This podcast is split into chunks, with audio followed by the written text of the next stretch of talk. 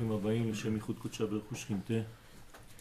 התחילו אורחים ואורחים ודחילו לכבוד אותיות י"ק באותיות ו"ק כבוד השם שם כל ישראל. באים אה, בעזרת השם להקים השכינה מהעפר, להלביש אותה ולהכין אותה לייחוד עם קודשה ברכו בעזרת השם.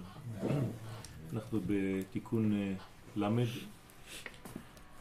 דף מקורות חמש, אני מצטער שאין אה, מספיק דפים, אבל אנחנו נסתדר עם זה, ואחרי זה כבר יהיו, כשנגיע לדף שש בעזרת השם.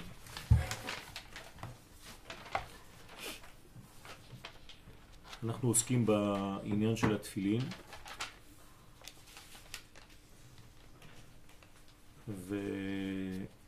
ובשיעור הקודם סיימנו בנושא של אה, תפילין של ראש ותפילין של יד. הסברנו שתפילין של ראש מקבילות למדרגה של אבא, חוכמה, כלומר מוכין דאבא. כמובן שכשיש מוכין דאבא יש גם מוכין דאמא בפנים. אה, זה הכוח של האמת המקורית שמתקבלת ויורדת ונכנסת לתוך הראש של זעיר אנפין, והסברנו שבאמת התפילין שאנחנו מניחים בחוץ היום בבית, בבית הכנסת, התפילין שלנו, היו אמורות להיות בוקעות מהראש ולא מונחות על הראש. זאת אומרת שזו מציאות של קבלת מוחין שמתגלה רובד פנימי יותר, ובוקע כלפי חוץ. ותפילין של יד מקבילות למדרגה של אימה, זאת השכינה התחתונה, שכמובן שייכת למלכות.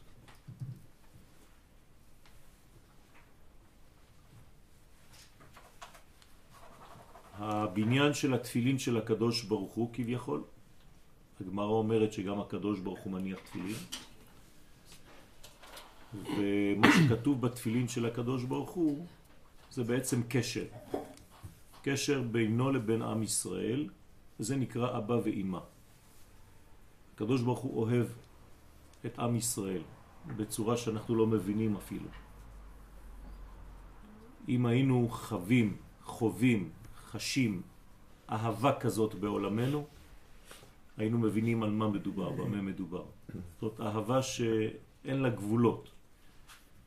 פשוט אה, אהבה עמוקה שאין מילים לתאר אותה. אותה אהבה אינה נגמרת בתחושה, בהרגשה, אלא בהזדהות של הקדוש ברוך הוא עם עם ישראל. והוא בעצם תמיד כאן כדי להוציא אותנו מכל מיני מערבולות, מכל מיני צרות, עמו אנוכי בצרה, החלצהו, הסגבהו, ויחד עם הישועה של הקדוש ברוך הוא, הוא מושיע וגואל את עם ישראל. ואנחנו בקטע של ואמר כי קודשא בריחו בטור האמצעי, באמצע. ואמר כי קודשא בריחו שכינתה שהם זון, הקדוש ברוך הוא והשכינה. לשתי המדרגות הללו אנחנו קוראים זכר ונקבה זון, דאינון ברא וברתה, זה כמו בן ובת של אבא ואימא. אינון תפילין דילן, זון הם סוד התפילין שלנו. כשאנחנו מניחים תפילין, אנחנו קושרים את הזכר ואת הנקבה כדי שיהיה קשר כזה גם בעולמות העליונים. כי עלינו נאמר, בנים אתם לי"ק ו"ק אלוהים, אלוהיכם. כלומר, אנחנו הבנים של זכר ונקבה עליונים, של זון. קדוש ברוך הוא נקרא זכר, כנסת ישראל נקראת נקבה. כשהקדוש ברוך הוא מתייחד עם כנסת ישראל, היא נכנסת להיריון ויולדת את בני ישראל למטה. כשאני אומר כנסת ישראל זה לא בני ישראל, זה עירות. כשאנחנו אומרים לשם ייחוד, קודשה בריחו והשכינה, השכינה זה לא אנחנו. השכינה זה השורש שלנו. אנחנו הבנים של השכינה. השכינה מתייחדת עם הקדוש ברוך הוא ומהחיבור של שניהם אנחנו נולדים. ולכן כשאנחנו מניחים תפילין, אנחנו מכירים בעצם בהורים שלנו, הקדוש ברוך הוא וכנסת ישראל והשכינה. כנסת ישראל זה לא האוסף של היהודים, זה מנגנון פנימי, חיה, צורה של חיים שעומדת באמצע הרקיע, באמצע המציאות, במרכז המחשבה האלוהית. זה כל הנשמות של כולם? זה, זה לא אוסף הנשמות. זה נשמה אחת כוללת שמתפרטת. בנשמות. זה שורש, כן? זה לא אוסף, זה החתונה של הקדוש ברוך הוא, זאת. החתונה של הקדוש ברוך הוא עם כנסת ישראל. וכנסת ישראל יש לה ילדים, עם ישראל. אם אתה כבן לאימא הגדולה הזאת מתנהג בחיים שלך לפי המדרגה של האבא ושל האימא, אז אתה בעצם הבנת את הפנימיות. אם אתה לא מתנהל לפי המדרגה שלהם, אז חז ושלום אתה כאילו יוצא מהכלל הזה. ולכן צריך כל הזמן לחשוב איפה אני כבן אדם פרטי ביחס לכלל ישראל, לנשמה הגדולה הזאת. שמתם לב שקראתי לה כבר בשלוש, כן, ת- בשלושה שמות. כנסת ישראל, כלל ישראל, נשמת ישראל, שכין, שכינה, יש לה הרבה שמות. זה לא אנחנו, זה השורש הפנימי ביותר והכולל שלנו. אנחנו תוצאה של הדבר הזה. אז עם ישראל, לא- עם ישראל, לא- לא, עם ישראל זה גם הנשמה הזאת, אז מה אנחנו? בני ישראל. הבנים של אותה נשמה. אז עם ישראל מתגלה למטה בבנים. רוצה לומר שגם המוחין שלנו מתחדשים בכל לילה בעת השינה. בשביל מה הולכים לישון? כדי להשתנות. שינה מלשון שינוי. מה זאת אומרת להשתנות? מי שרוצה לצאת מהכלא של עצמו, אנחנו כלואים, נכון? במערכת של זמן. מה שהיה אתמול עבר. מה שיהיה מחר עדיין לא. גם ההווה שאני מדבר עליו עכשיו כבר עבר. אז איפה אני? אז אני כלוא במערכת של זמן, ואם אני רוצה להשתחרר ממנה ולחיות את האמת האמיתית, אני חייב למות. מעל הזמן זה מוות? אני חייב למות כדי במרכאות לכבות את החלק החיצוני שלי ולחיות את החלק האמיתי הפנימי שלי. מי שחי את החלק הפנימי שלו לא צריך למות. לכן הוא גם לא צריך לישון. הקדוש ברוך הוא אינו ישן, הנה לא ינום ולא ישן. למה? כי הפנימי שלו והחיצוני שלו זה דבר אחד. אצלנו החיצוני הוא לא ממש העתק של הפנימי. לכן כדי לחיות את הפנימי אני צריך לבטל במרכאות את החיצוני מדי פעם. בבית המקדש יש אש שיורדת מהשמיים. מה הטבע של האש? לעלות. לשרוף, לחלות. במילים אחרות, האש שיש בבית המקדש, מה היא עושה? היא מתה כל שנייה. היא מחלה את עצמה, היא שורפת את עצמה, היא מתה והיא מתחדשת.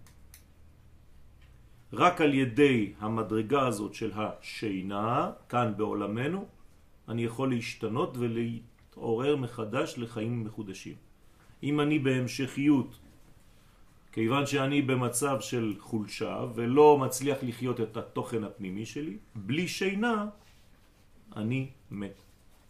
ולכן שלושה ימים בלי לישון, מלכים.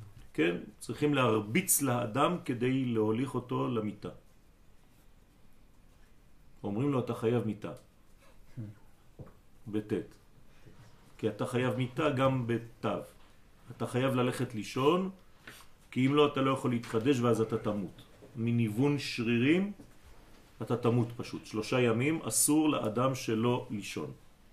אז בעולמנו, כן, יש ביטויים, במיוחד אצל הספרדים. לא, הספרדים אף פעם לא ישנים. הם מתביישים. אתה שואל ספרדי ישן, אתה אומר לך, בכלל לא. אף פעם אני לא ישן. ספרדי לא ישן. לך תשאל למה, יש לזה כל מיני קונוטציות אה, מאוד מאוד פסיכולוגיות פנימיות, כאילו אסור לישון. אם אתה ישן זאת אומרת שאתה לא כלום. אז אתה שואל, ישן? אתה אומר לו, נחתי. הוא אף פעם לא ישן, הוא נוחר הכל, אבל הוא לא ישן.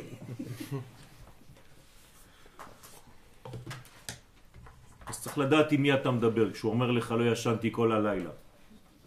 כן? סליחה? כל שינה זה שינוי. לא הולכים לישון כדי לישון, הולכים לישון כדי לחלום. ותמיד חולמים, גם אם לא זוכרים. ובבוקר, כשמתעורר האדם משינתו, באים לו מוחין חדשים מזון. אז המוות, או החידלון, או המעבר הזה, הוא הכרחי. הכרחי. אי אפשר לחיות בלי אותו מעבר של שינה, בלי, אותה, בלי אותו כיבוי מערכות. בסוד מה שכתוב בהכרח, חדשים לבקרים. ואלו המוחין הם סוד התפילין שלנו. כל יום בבוקר מחדש אני מקבל מוחין חדשים בסוד התפילין שאני מניח. כלומר, אני מניח שהתפילין שאני מניח חדשות, כל יום. זה לא תפילין שהנחתי אתמול כי אני במצב אחר, כי העולם נמצא במצב אחר. כל תפילה שאני מתפלל היא תפילה חדשה שאף פעם לא הייתה, כי היום הוא אחר, כי אני אחר, כי הכל השתנה. ומי שלא מבין את זה וחושב שהוא הניח את התפילין של אתמול גם היום, אז הוא מסכן. כי הוא בעצם לא מתקדם. הוא חושב שזו אותה קופסה, אותו עניין, הוא מסתכל על החיצוניות. יש לי תפילין. האמת שכל יום התפילין שלנו מתחדשות. כי המוחין שלנו מתחדשים. ולכן הכל זז. הכל בתזוזה מתמדת, בחיים, ולכן יש שינויים גדולים שמתחוללים בתוך המערכת הלכאורה קבועה, מקובעת. אולי סיני זה לא היה טעות שהם ישנו. בהר סיני הם. יותר מישנו, הם מתו. נכון? כשקיבלנו תורה בהר סיני, מתנו. פרחה נשמתם, ככה אומרת הגמרא. למה צריך למות? כי בלי המוות הזה אתה לא יכול לקבל את המדרגה החדשה של התורה. אז הכרחי למות בהר סיני כדי להחליף גודל של נשמה ולהיות מסוגל לקבל את הנשמה שהולכת לרדת במרכאות במתן תורה. לפני. לפני זה שינה של מעבר ממדרגה למדרגה. שמה היינו אמורים, אם היינו מבינים את התוכן הפנימי, לא לישון. ולכן היום אנחנו מתקנים את זה בליל שבועות. מי שלא ישן בלילה הזה, אבל לא ישן בכלל, אומר הארי הקדוש שהוא מבטיח לו שהוא לא ימות. עד ראש השנה ולא תהיה לו שום מחלה. אבל לעצום את העיניים זה כבר הורס את המנגנון העקבי הזה. זה, זאת החלטה ונבואה וברכה שהארי הקדוש כותב לנו, לא סתם כי הוא ממציא את זה כמו איזה מין אה, סגולה דתית, אלא הוא אומר לי שאם אני עכשיו מבין שאני במנגנון אחר לגמרי, אז אני לא אמור לישון. השינה מראה רק שאני עדיין בעולם הטבעי. ובחג השבועות אני כבר לא בעולם טבעי. לכן קוראים לזה שבועות. אתם ראיתם פעם יום אחד שכולל שבעה שבועות? למה קוראים ליום הזה שבועות? אז זה לא נורמלי לקרוא ליום אחד בשם של שבעה שבועות, שבועות זה שבע. שבוע, תמיד מדרגה של שבע. כלומר, חג השבועות מקפל בתוכו 49 ימים, והוא בעצמו היום החמישים. אז אי אפשר לקרוא ליום אחד במשך 49 ימים. אלא אם כן, היום הזה הוא גבוה מ-49 ימים, והוא בולע 49 ימים בתוכו, והוא בעצמו 50, הוא בעצמו 8. שנותן אוכל לשבע מדרגות פנימיות. במילים פשוטות, למחורת חג השבועות אני צריך להרגיש שביקרתי בקומה השמינית של המציאות. ואני חוזר לשבע בצורה מחודשת. אם לא, אז זה סתם חוויה. קפה, קרואסונים, עוגות, כן. שיעורים, אווירה, כן. זה עשינו כבר אלפיים שנה. צריך שינוי דרסטי.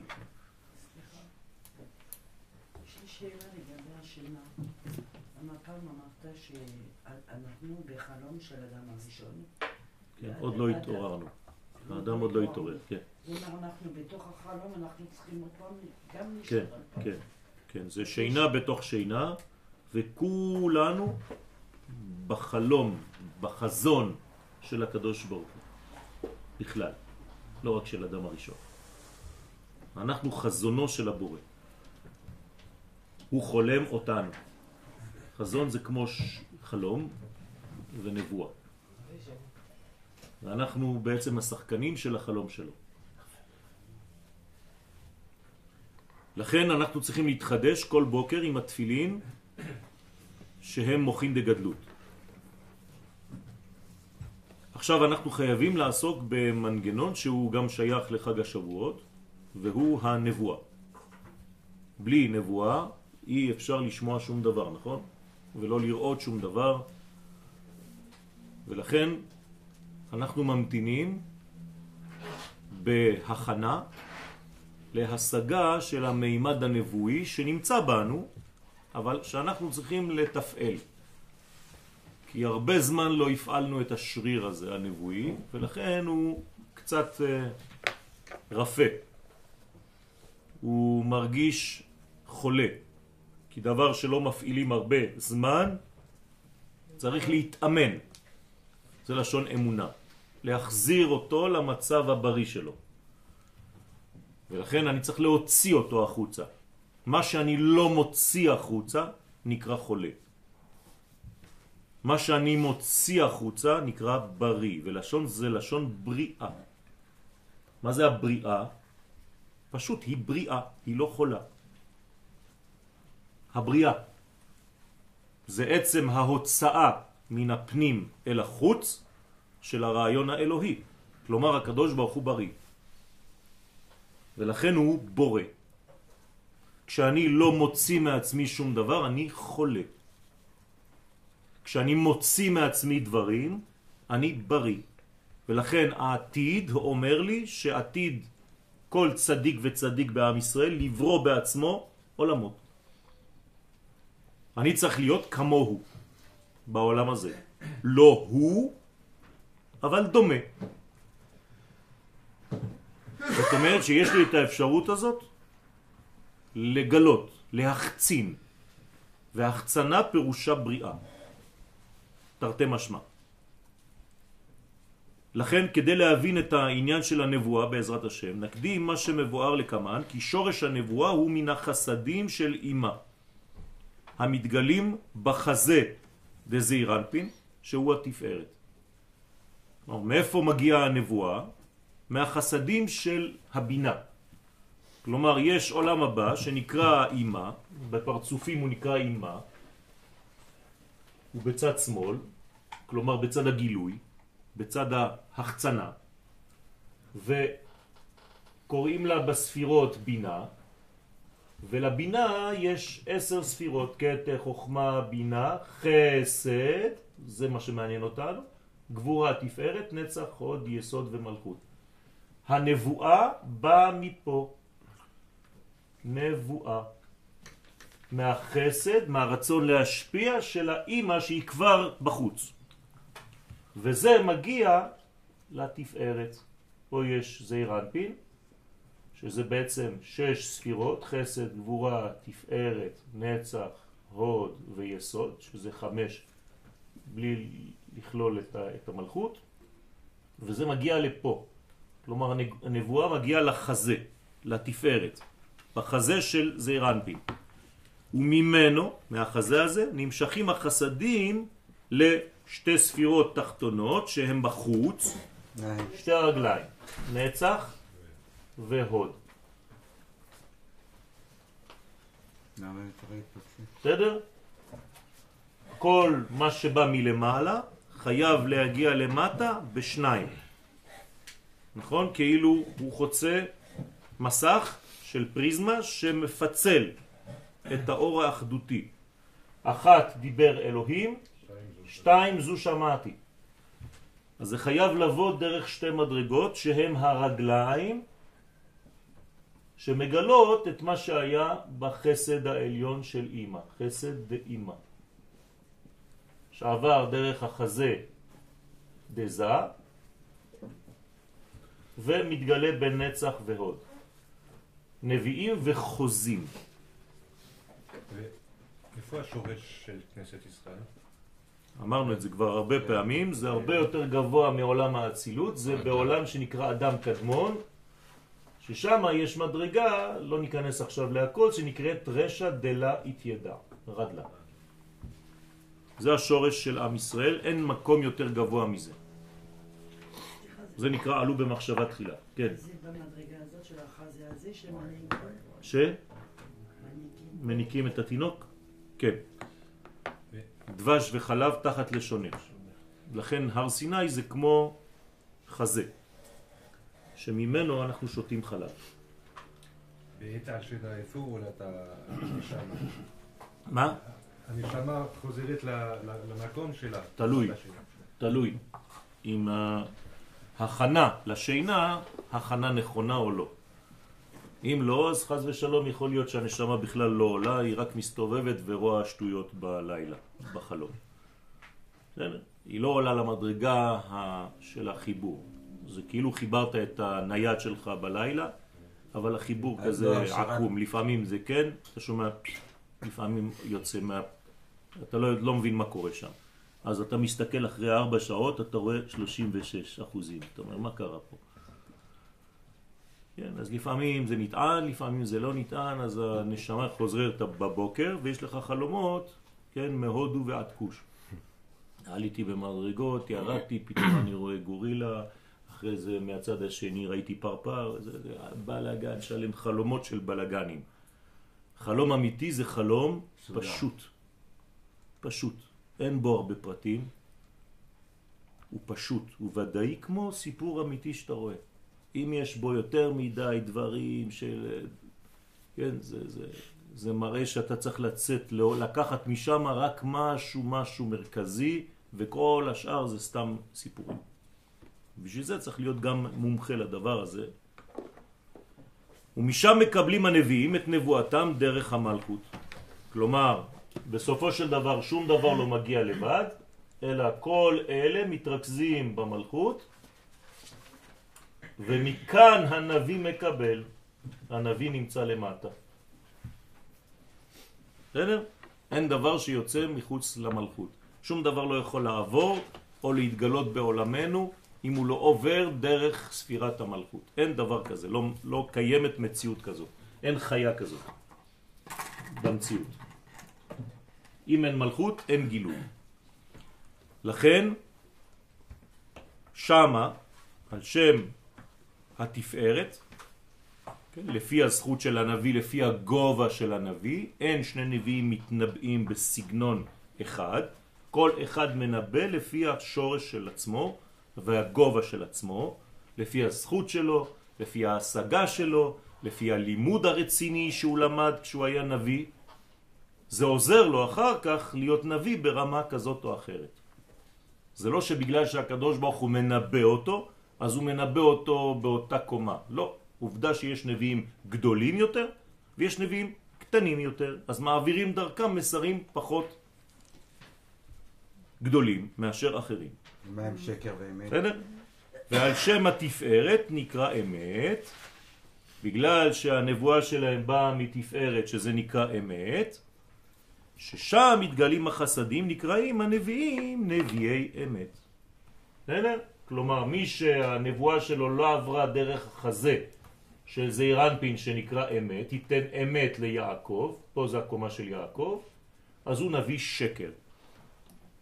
הוא חושב שהוא רואה דברים, הוא מדמיין, וכל החושים שלו פועלים אותו דבר, יכולים אפילו לקרוא לזה מתקשר, חז ושלום. כן, אז איך השומעים יכולים לדעת? סליחה? איך השומעים ששומעים את הנבואה יכולים לדעת אם אותו מתנבא הוא בא מאזור השקר או מאזור האמת? כי כל מי שנביא מקבל את הנבואה שלו באותו זמן. כלומר, אין נביא אחד, יש כמה נביאים, וכל הנביאים שבאזור באים אליו בבוקר, שלום, כבוד הנביא, מה נשמע? איך היה לך נבואה יפה אתמול בלילה, אה? מה, אתם גם קיבלתם? כן. וגם קיבלנו שאתה צריך לגלות אותה. אם זה לא ככה, זה נביא שקר. בסדר? סליחה? לא. זה גם אה, לא רלוונטי בגלל שהנביא יכול לבשר על משהו שלילי שלא יתקיים. אה, הנבואה, כן. אני לא יודעת אם זה קשור לגר ותושב. מי מקבל את הנבואה? גר או תושב? אם יש בזה שם. אין דבר, אין, אין איזה קשר, זה אה, בכלל גר ותושב, זה צריך להיות שניהם. זה לא או זה או זה. אז שניהם מקבלים. לא, זה אחד שהוא שניהם. זה לא שניים, זה לא שני אנשים. אני צריך להיות בחיים שלי גר ותושב. אם אני לא גם וגם, אין לי מה לקבל. אם אני גר, אני פשוט מרחב בשמיים, ואם אני תושב, אני רק בגוף. אז אין דבר כזה. האדם עצמו, ישראל, הוא בעצמו גם גר וגם תושב, שניהם ביחד, אבל זה בן אדם אחד. לא או גר או תושב. אין דבר כזה מי מקבל את הנבואה, הגר או התושב. לא, זה הגר תושב. אז איזה מדרגה מקבלת את הנבואה? איזה מדרגה? אז זה- אחד זה גר. שמצליח לרדת לתושב. אם אין תושבות, אז המנוע לא מחזיק. כן.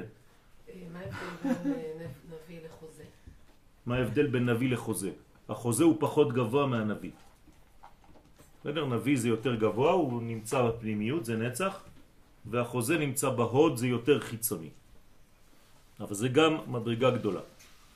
עכשיו, בחג השבועות, כדי לשמוע ולראות את מה שראינו ושמענו, פירושו של דבר שכל עם ישראל היה נביא. אי אפשר אחרת. נכון? וכל העם רואים את הקולות ואת הלפידים וכו'. זה אומר שעם ישראל הגיע למדרגה של נבואה, לא שהוא הגיע, הוא נביא, אבל הוא גילה את המדרגה הזאת באותה עת. פעם ראשונה שכל המדרגה האלוהית עוברת דרך עם ישראל. זאת אומרת שהקדוש ברוך הוא מצליח בפעם הראשונה בהיסטוריה להופיע. הוא לא עשה את זה לא עם אברהם, לא עם יצחק ולא עם יעקב. למה? כי הם אנשים פרטיים. הקדוש ברוך הוא לא עובר דרך אנשים פרטיים, אלא בשביל עצמם או בשביל הקרובים. הוא לא יכול לעשות עבודה רצינית בעולם. לכן הקדוש ברוך הוא אומר לאברהם, ואעשך לגוי גדול. אתה לא מעניין אותי כאיש גדול. זה טוב שאתה איש גדול, אבל זה לא בשבילי. אני לא מחפש אנשים גדולים. אני רוצה שתהיה אומה גדולה. ולכן אתה חייב לעלות לארץ ישראל. אנשים גדולים יש בחו"ל. בארץ ישראל יש עם גדול. כן. כשכלו את אה, ירמיהו, שהוא היה נביא בחצר המטרה, למעשה הם כלו את מה? את המלכות? הם קלעו את הדיבור האלוהי. פשוט מאוד. להרוג את הנביא זה למנוע גילוי השם בעולם. בגלל שעם ישראל הוא נביא, כל פעם שמתקיפים אותנו, זה מה שבעצם מחבלים במי? בקדוש ברוך הוא בעצמו, בגילוי שלו בעולם, כיוון שהגילוי שלו עובר דרך עם ישראל בארצו. לכן יש כל כך הרבה התנגדות בעם ישראל כשהוא בא לארץ ישראל. יש מילה יותר מוצלחת ממצליח, אלוהים מצליח, הוא מצליח. זה נקרא אלוהים מצליח בידו. הוא מצליח דרכנו. בסדר, אבל הוא תמיד מצליח. זה לא משנה, זה לא, זה לא, זה לא רלוונטי. אם הוא לא מצליח דרכי, אז בשביל מה אני? אז הוא עקף אותי. אז זה לא נקרא נבואה, זה לא נקרא גדולה, זה לא נקרא שום דבר. זה קטן, חבל. הוא דילג עליי כדי להתגלות. כשאני תופס מקום בעולם הזה, שהקדוש ברוך הוא אומר לי, אתה צריך להיות עכשיו אחראי שאני אעבור דרכך, אז הקדוש ברוך הוא מצליח בידי. אם הוא מצליח לבד, אני לא רלוונטי, הוא לא צריך אותי. אז לא עשיתי שום דבר. אז זה בדיוק כאילו יציאת מצרים, זה כאילו... יפה, יציאת מצרים זה בדיוק מה שעכשיו חנה כן, מבקשת. כניסה לישראל זה. זה לא, זה לא גאולה אידיאלית. הגאולה האידיאלית זה כשהקדוש ברוך הוא משתמש בעם ישראל. גם שם הוא משתמש, אבל בצורה פסיבית. כמו הכיבוש של הארץ, כן. כניסה. ואתה בא לפרש את המצווה התלויה בנתיב השלישי. וזה שאמר ועוד יש לפרש נתיב תליטאה, הוא נתיב השלישי שבתפארת. בפיקודה תליטאה דאי הוא נבואה. בו היא המצווה השלישית, רוצה לומר, אחר שתי מצוות של אהבה ויראה, אתם זוכרים? שפירשנו כבר למעלה, באה המצווה השלישית שהיא הנבואה. מצווה? כן. מה זה מצווה? להוציא מן הפנים אל החוץ. כלומר, יש לך מצווה להיות נביא. כי אתה נביא. כלומר, הקדוש ברוך הוא לא מצווה עליי לעשות משהו שאני לא. הוא מצווה עליי לגלות משהו שאני כבר כן, אבל שחנקתי. במילים אחרות, הקדוש ברוך הוא אף פעם לא יבקש מאיתנו לעשות מצווה שהיא לא קשורה אלינו, בתוכן. אז מה זה לעשות מצווה? לגלות דבר שהיה בפנים כלפי חוץ. זהו. ברגע שאני מחצין את הפוטנציאל שגנוז בתוכי, אז אני מקיים את המצווה, ואז דרך הדבר הזה, מה גיליתי בעצם? עוד מדרגה של הקדוש ברוך הוא. אבל זה בתוכי. אם זה לא היה בתוכי, אני יכול להמציא דברים? לא. הקדוש ברוך הוא לא מבקש ממני להיות מי שאני לא. אבל הוא כן דורש ממני לחיות לפי מי שאני באמת. לכן שואלים אותך בעצם מי היית ומה עשית ממה שהיית. יש לך 100% פוטנציאל ואתה חי רק 5% מכל הדבר הזה. חבל, 95% זה גיהנום. רוצה לומר שמצווה לשמוע את דברי הנביא. אז אנחנו הלכנו הרבה יותר קדימה. אנחנו מצווים להיות נביאים בעצמנו, כי אנחנו נביאים בשורש. אבל ברגע שאנחנו עדיין לא הגענו למדרגה הזאת, לפחות יש לנו מצווה להקשיב ולשמוע לנביא. כמו שהנביא יש לו מצווה לומר את נבואתו, ואם הוא לא אומר את הנבואה שלו הוא חייב מיתה. כלומר, מי שקיבל נבואה והוא אומר, טוב, אני לא רוצה לעשות בלגן, אני שומר את זה לעצמי, הורגים אותו. חברים שלו. כן? רק הם יודעים. אז הוא חייב להוציא את הנבואה שלו. זה נקרא נביא שכובש את נבואתו. הוא כובש אותה. ודאי, לא? אז לכן צריך להיזהר, כן? רוצים לברוח, איך בורחים מהנבואה? יוצאים מארץ ישראל, פשוט מאוד. ככה לפחות אתה, אין לך כבר רוח הקודש, אלא רוח הקוטג'. אתה הופך להיות חלבי, אוכל בשבועות גבינות וזה, ואתה חושב שאתה כבר נביא. בסדר? אז כדי להפסיק להיות נביא, יוצאים מארץ ישראל. מי שרוצה פטנט, לא להיות מופרע יותר מהדברים של הקדוש ברוך הוא, להיות בשקט, שיצא החוצה. שם אתה כבר לא מקבל שום דבר. אי אפשר להתנבא בחוץ לארץ, אלא אם כן זה בשביל כלל ישראל ועוד הרבה דברים, וחוץ מזה יש איסור אחרי שכבר חזרנו ויש לנו מלכות, בכלל להיות בחוץ. זה עוד אה, נושא בפני עצמו. כמו שאסור לנו להתפלל בחוץ לארץ. ששלמה המלך שאומר לנו בפירוש שצריך להתפלל דרך עם ישראל, דרך ארץ ישראל. דרך המקום של המקדש, וכמו שאסור לנו ללכת ברחוב בכלל בברוקלין, ולא בפריס, ולא באמסטרדם, כי זה חילול השם גדול ונורא. נביא יחזקאל ל"ו. והנה, הגם שעיקר הנבואה הוא מנצח והוד, כן? הנבואה היא מנצח והוד, כמובא לקמן, נביאים רשימי דיוקנהון בנצח והוד, משם אנחנו מקבלים, למה נצח והוד? כי זה הרגליים. זה כבר לבר מגופה, הגוף נגמר פה, מסתיים פה, ופה כל מה שהחלק התחתון זה נקרא לבר מחוץ לגוף. מבר לגופה. זה אומר שהרגליים זאת הנבואה. היא מעמידה את הקדוש ברוך הוא, זה רנפין, בעולם הזה. אז מה זה הנביאים? זה הרגליים של הקדוש ברוך הוא. הן מעמידות את הקודש כאן, למטה. אבל שורש הנבואה הוא בתפארת. כמובן שזה בא מחסד דאימא למעלה. ומשם נמשכת הנבואה בנצח והוד, הדאו דכתיב זה שכתוב ויומר אלוהים יהי אור. ויהי אור. מפרש חמש אור אינון. כלומר יש בעצם חמש פעמים המילה אור. חמש פעמים נזכרת מילת אור ביום הראשון של מעשה בראשית. לרמוז על חמישה חסדים. כן, המתפשטים בחגת חסד גבורה תפארת נצח והוד, ומסיום התפשטותם שבנצח והוד, כאן הגדולים, החיצוניים, משם יוצאת הנבואה לנביאים. ועלי הוא יתמר, ועליהם נאמר שיחזקאל, כמו שאמר הנביא יחזקאל, נפתחו השמיים. פירוש שנפתח התפארת. התפארת נקרא שמיים, זה שם נרדף של התפארת, שמיים. אימא זה עוד יותר גבוה, זה נקרא שמי השמיים, והמלכות נקראת ארץ. אז יש פה שמיים, כשנפתחו ארובות השמיים למשל במבול, זה גם ניסיון למתן תורה, שלא צלח. אז ממתינים לדור אחר, והשמיים נפתחים. גם בחג השבועות כתוב בספרי הקבלה שהשמיים נפתחים. כמובן שכדי לקבל את הנבואה צריך להיות עם בארצו, וצריך לחיות לפי הגובה הזה.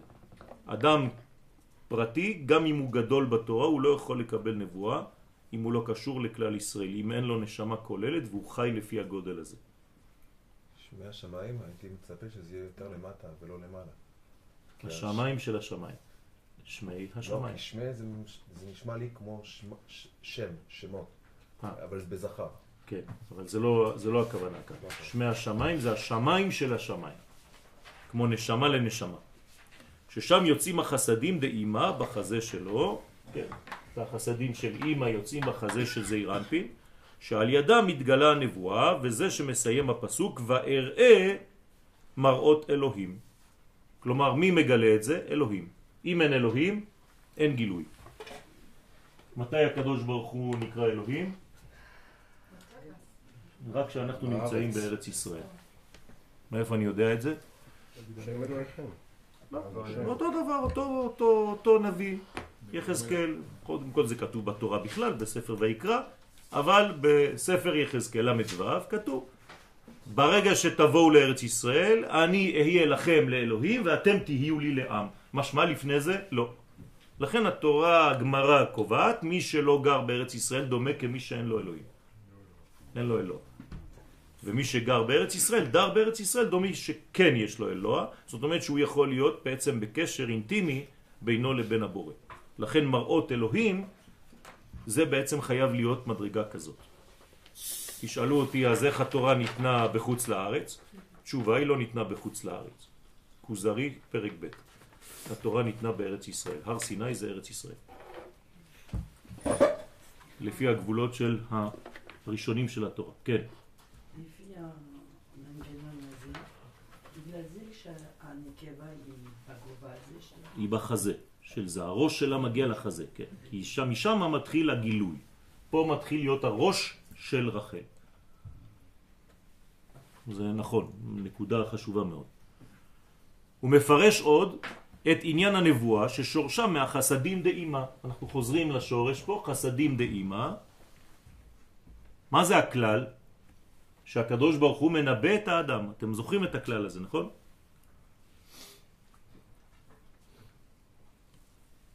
מי מגלה לנו את הכלל הזה?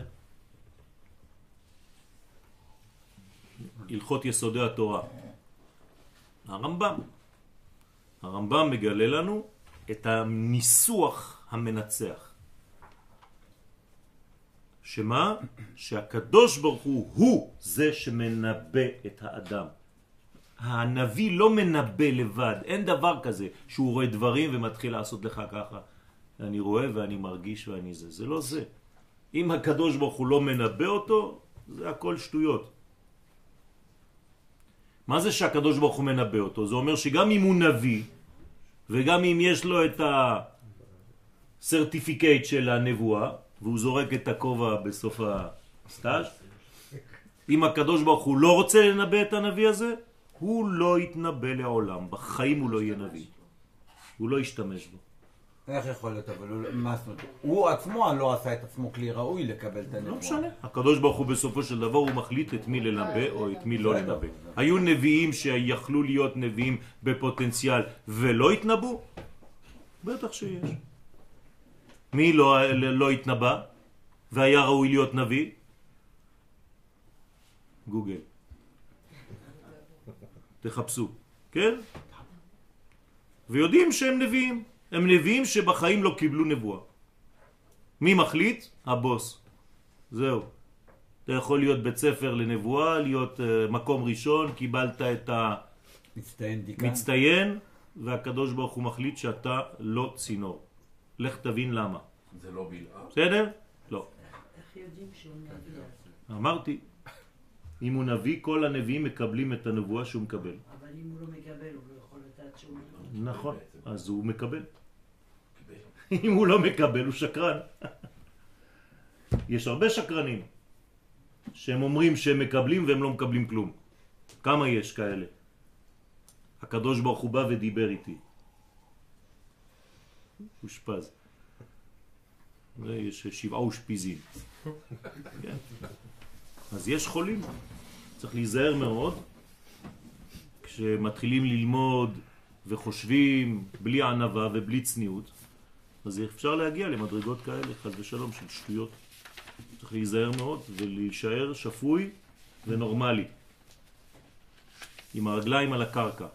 בן אדם נורמלי שאוכל, שותה וצוחק בחוץ.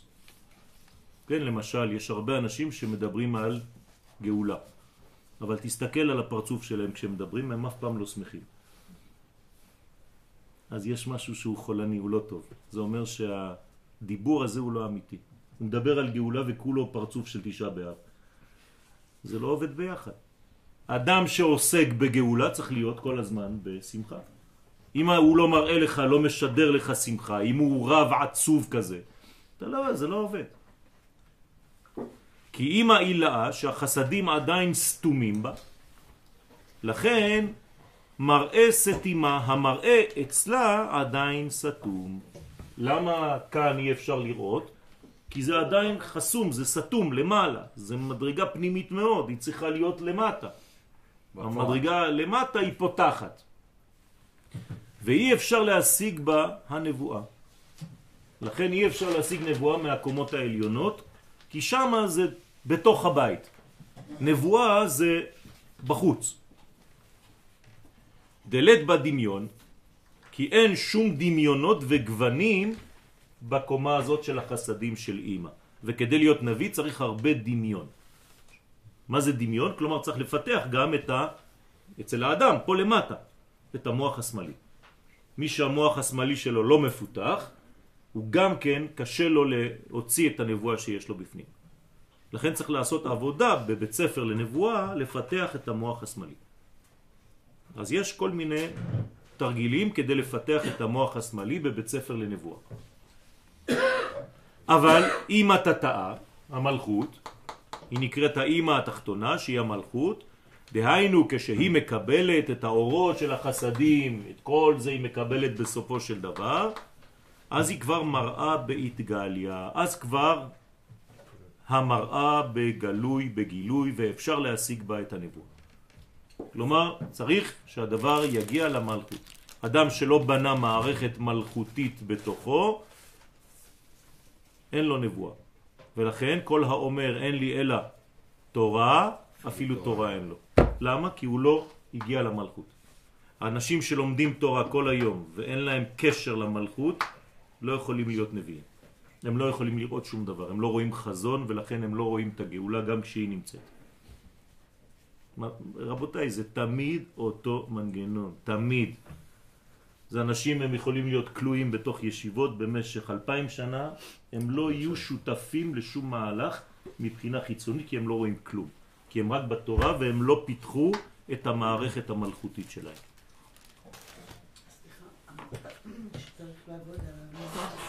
שמאלי כן, כדי לגלות את המוח הימני. המוח השמאלי קשור לצד ימין של הבן כן. אדם ברפואה. כן. לגילוי, כשבן אדם עושה חסדים, הוא פותר. כן, כן. זה אחד מהדרכים כדי להפוך להיות נביא. למשל, אם אני רוצה להיות נביא ולקבל תורה בסיני, אז אני צריך להיות דומה למי? לקדוש ברוך הוא. מה הוא הקדוש ברוך הוא בתכונה הבסיסית שלו? משפיע, נותן. אז איך קוראים למהלך? מתן. תורה. אז איך אני יכול לקבל תורה אם אני בעצמי נותן תורה? כלומר, מי לומד הכי הרבה פה? אני.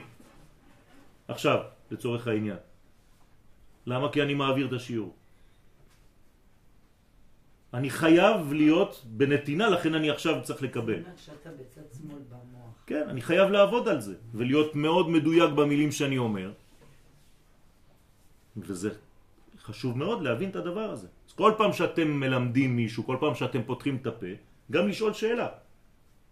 ברגע שאתם שואלים שאלה, אתם הכי לומדים. גילו את זה בחינוך. גילוי זה בחינוך, כן. אני אומרת, גילו את זה. כן, כן, כן, במערכת החינוך, כן. כן, שהילדים כן, ילמדו וככה זה. כן, עדיין רחוקים, אבל מגלים דברים, כן, מתקדמים, ברוך השם. כשיפסיקו לקלוא את הילדים בתוך מערכות של אה, רק גמרא בבית הספר, אז יהיה יותר טוב. אבל הוא חלק מאיתנו. מי? נכון? אנחנו לא את. אנחנו בתוכם. נכון, בגלל זה צריך חינוך של דור חדש שיודע גם מעבר ללימוד הזה. וגם הלימוד הזה, אם הוא היה נעשה בצורה נורמלית, אמיתית, אז זה כבר היה משהו אחר. אבל זה סתם הופך להיות חוקים, חוקים, חוקים, חוקים. הילד חושב שהקדוש ברוך הוא זה מערכת חוקית, כמו בבית המשפט. כן? אז זה, זה, זה הרבה יותר מזה. יש מערכת חוקית, בוודאי, אבל זה הרבה מעבר לזה, ולא רק. לכן דאית בדמיון, לכן צריך לפתח אצל הילדים ואצלנו בכלל את הדמיון. לפי שיש בה דמיונות וגוונים בחסדים שבה. ועלי תמר, עליה נאמר, וביד הנביאים אדמה. כלומר, אני עובר דרך הדמיון של הנביא. ואם לא, הוא נשאר באדמה, במקום אדמה. הוא מפרש מה שכתוב אדמה, היינו אי דמיון לכל נביאיה ולכל חד, לכל חד כפום חלה. המלכות היא דמיון לכל הנביאים והיא מתדמה לכל נביא כפי כוחו וכפי מדרגתו, כפי שורש נשמתו. זאת אומרת שכל נביא מנבא בצורה אחרת, בסגנון אחר, בלבושים אחרים, והוא רואה ציורים אחרים לפי העולם שלו. כמו אתם, כמונו. בחלומות. כל אחד חולם, מה? לפי העולם שהוא מכיר. אתם מבינים מה אני אומר? כלומר, אם פיתחת עולם של זכוכיות, אתה תחלום על דברים שהם קשורים להשתקפות, לניקיון, לזכות, לאור, ל... וכו' וכו'. כל אחד לפי הקומה שלו. הקדוש ברוך הוא בעצם מתלבש בשכל שאתה כבר יודע. על זה נאמר שמשה רבנו היה שומע את הקול של הקדוש ברוך הוא לפי הקול של מי? של אבא שלו. בסדר? מה זה אומר? זה לא שהוא היה שומע את הקול של אבא שלו מדבר אליו, אלא הוא שומע נבואה לפי החינוך שהוא קיבל. זה מה שזה אומר. אז אבל היה לו כושר למשה רבנו להוציא את זה. זה משהו אחר, לכן הוא חייב לעשות מהלך. מתי המהלך הזה מצליח? בחג השבועות. אנחנו כבר לא, מב... לא מביאים שום פסוק שמשה ממשיך להיות כבד פה וכבד לשון. זה רק במצרים. אחרי זה כבר רפואה שלמה. למה? כי בחג השבועות הכל נפתח. ברגע שהכל נפתח אין כבר מוות. בילה המוות לנצח, אין כבר מחלות, אין כבר שום דבר. כלומר, מה זה המחלות בעצם? גלות. סתימת המערכות. אדם שיש לו דברים להוציא והוא לא מוציא אותם, אז הוא חולה, חס ושלום. וכשהוא מגלה את זה כלפי חוץ, אז הוא מבריא. לאיזה אבא, איזה קול של אבא מתכוונים? סליחה? 17. על איזה אבא מדברים? הוא לא היה אצל אברהם. על גיל 17 היה אצל פרעה, אחר כך היה אצל יתרו. לכן? לכן, לכן אני אומר, מה זה, מה, זה שהוא, מה זה שהוא מתנבא בצליל בקול של אבא שלו? שאלה טובה. מה זה אומר? זה אומר שהוא מנבא לפי העולם שהוא הכיר. זה נקרא האבא, כאילו המחנך שלו. יכול להיות שזה אפילו מצרים. כן. במילים אחרות, משה חייב לנבא לפי מה? בית ספר לפוליטיקה של אלכסנדריה. כן? איך קראו להרצל חוזה המדינה? למה קוראים לו חוזה? מה הוא מספירת ההוד? על מה הוא דיבר? על פוליטיקה, נכון? זה היה העולם שלו. אז הוא לא כל כך uh, כפי שאנחנו מדמיינים את האדם הדתי שהיינו מצפים שהוא יבוא כדי הוא להיות חוזה. כן? זה לא החוזה מלובלין. אבל בכל זאת אתם רואים שהקדוש ברוך הוא משתמש גם באנשים כאלה. אז זה כבר דברים שצריך לחשוב עליהם, זה לא פשוט. למה בכל זאת הקדוש ברוך הוא משתמש בזה כדי לעשות את התהליך הזה? מה, זה לא חייב לעבור דרך דברים, מסלולים נקיים, רגילים? לא. עובדה. כל המהלך של המשיח עקום. נכון? מההתחלה. נסתר, לא עקום. עקום. אבא שוכב עם שתי הבנות שלו, עקום. משם יוצא משיח. בן אדם הולך עם זונה, והזונה הזאת נכנסת להיריון ויולדת. עקום. מה לא עקום בזה? עקום.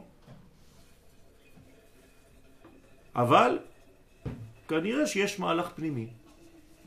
אז אתה בחוץ רואה את הדבר הזה. מי לא בא לטפל במצב כזה? היצר הרע. לכן הוא אומר זה כל כך עקום שאין לי מה לעשות שם.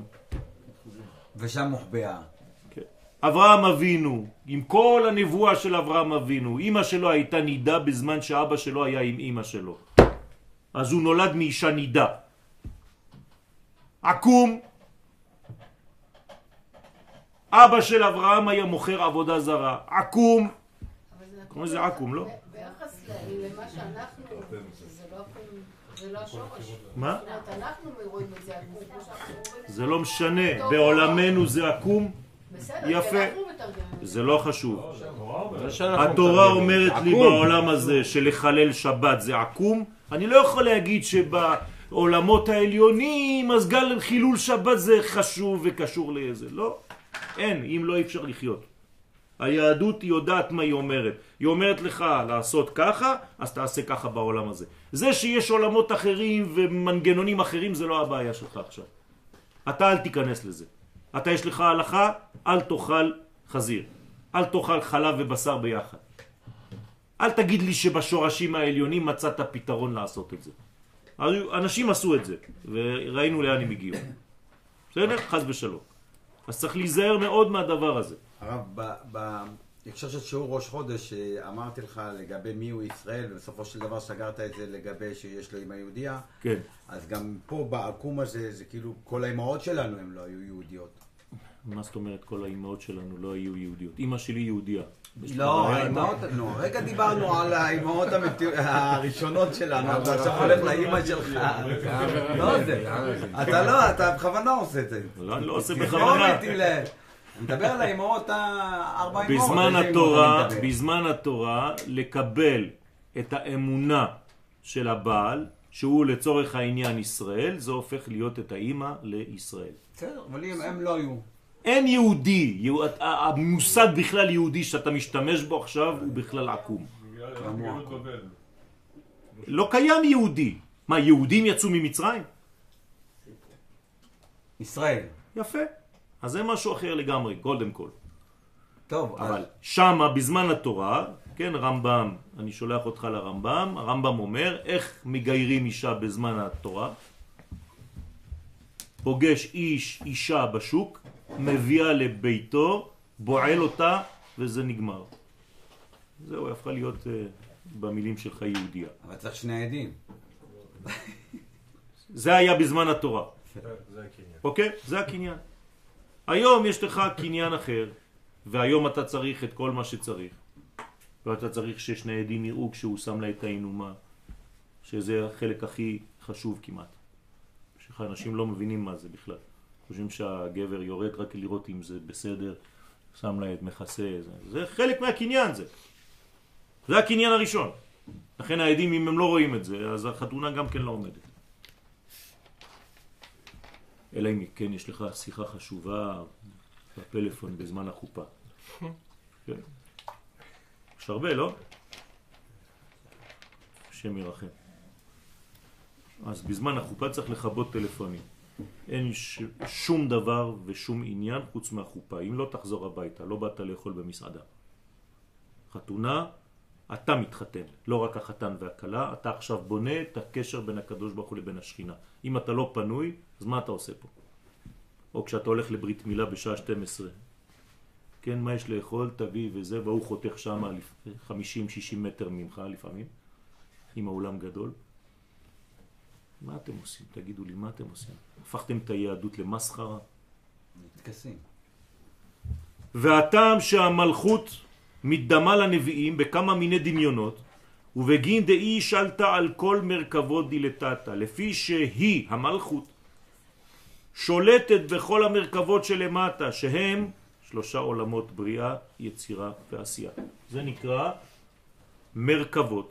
כלומר, השכינה רוכבת על מנגנונים שמוליכים מרכבה ועל כל כוכביה ומזלה ועל כל הכוכבים ועל המזלות. כן, הקדוש ברוך הוא כאילו הוא מתגלה, יושב על מדרגות שנמצאות במציאות. כמו שהוא רוכב על ישראל כדי להתגלות. הקדוש ברוך הוא רוכב עלינו. ועל כל הכוכבים והמזלות, אותו דבר. שום תזוזה, שום כוכב לא זז לבד. כן, אין פרפטואל אויסטר. זה לא שעון רולקס. הקדוש ברוך הוא מזיז את הכל כל רגע. ואילנין ודשאין ועל האילנות והדשאים. אה, לא רק על הכוכבים, על הדשא שיש לך ליד הבית. הקדוש ברוך הוא מזיז אותו, פעם ככה, פעם ככה. אתם תגידו, לא, זה הרוח, זה אין רוח, זה רוח, רוח הקודש. זה מה שמזיז את הדשא ככה, והוא מקבל איזה ליטוף. תודה רבה, הקדוש ברוך הוא, על הליטוף. קצת שמאלה, ימינה. ועל כל אופי שמיה, כל הציפורים. בשביל מה ציפור מצייצת? מאיפה היא קיבלה את המנוע? כל פעם הקדוש ברוך הוא נוגע לה בבטן. אז היא מוציאה צליל. אתם חושבים שזה סתם ככה? וחבן, וארעה, ונוני ימה, והדגים בים, וכל המדרגות שיש בשמיים ובארץ, כולם.